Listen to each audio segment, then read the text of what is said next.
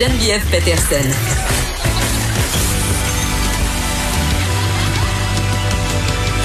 Cube Radio.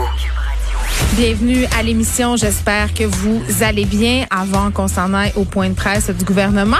Sachez qu'aujourd'hui, ça sera euh, Geneviève Guilbeault, vice-première ministre, qui sera à la barre euh, de ce point de presse. Euh, en effet, François Legault sera appelé à être de moins en moins présent au point de presse quotidien.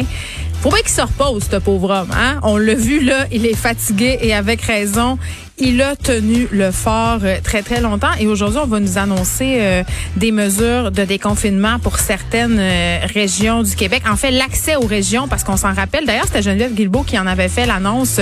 on avait bloqué l'accès à plusieurs régions au Québec. Là, selon les informations qui, qui, ont qui sont sorties à venir jusqu'à présent, les Laurentides, Lanaudière, Chaudière-Appalaches, Rouyn-Noranda pourraient être déconfinés en premier, c'est-à-dire aussitôt que le 4 mai Parlons aussi du Saguenay-Lac-Saint-Jean. Les policiers devraient lever les différents barrages vers le 11 mai.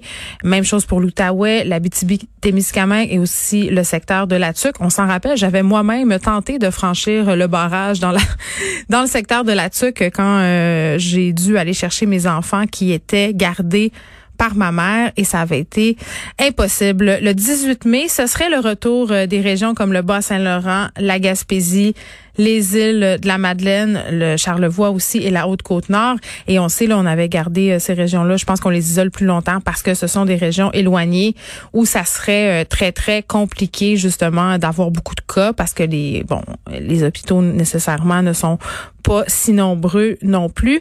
Je pense que cette décision-là va être accueillie quand même avec un certain soulagement par rapport euh, justement au fait que les régions ont très très hâte que la vie reprenne son cours, mais je pense que ça viendra aussi avec son lot de peur parce que c'est normal, euh, on craint en ce moment qu'il y ait une ressurgescence des cas de contagion à la COVID-19 et qui dit déconfinement dit et ça c'est vraiment, on nous le répète depuis le début, puis je pense qu'il va falloir se le rentrer dans la tête avec le déconfinement, que ce soit en région, que ce soit dans dans les centres plus gros comme Montréal, entre autres, où on a le plus de cas, on aura accepté le fait qu'il y aura une recrudescence de transmission, comme on a pu le voir euh, en Allemagne et dans d'autres pays qui se sont déconfinés. Et je sais que le le sujet là, du déconfinement et de ce justement de cette euh, ressurgescence des cas qui va indéniablement avoir lieu, ça fait jaser, ça vous fait jaser sur les médias sociaux. Et vraiment il n'y a pas de consensus en ce moment.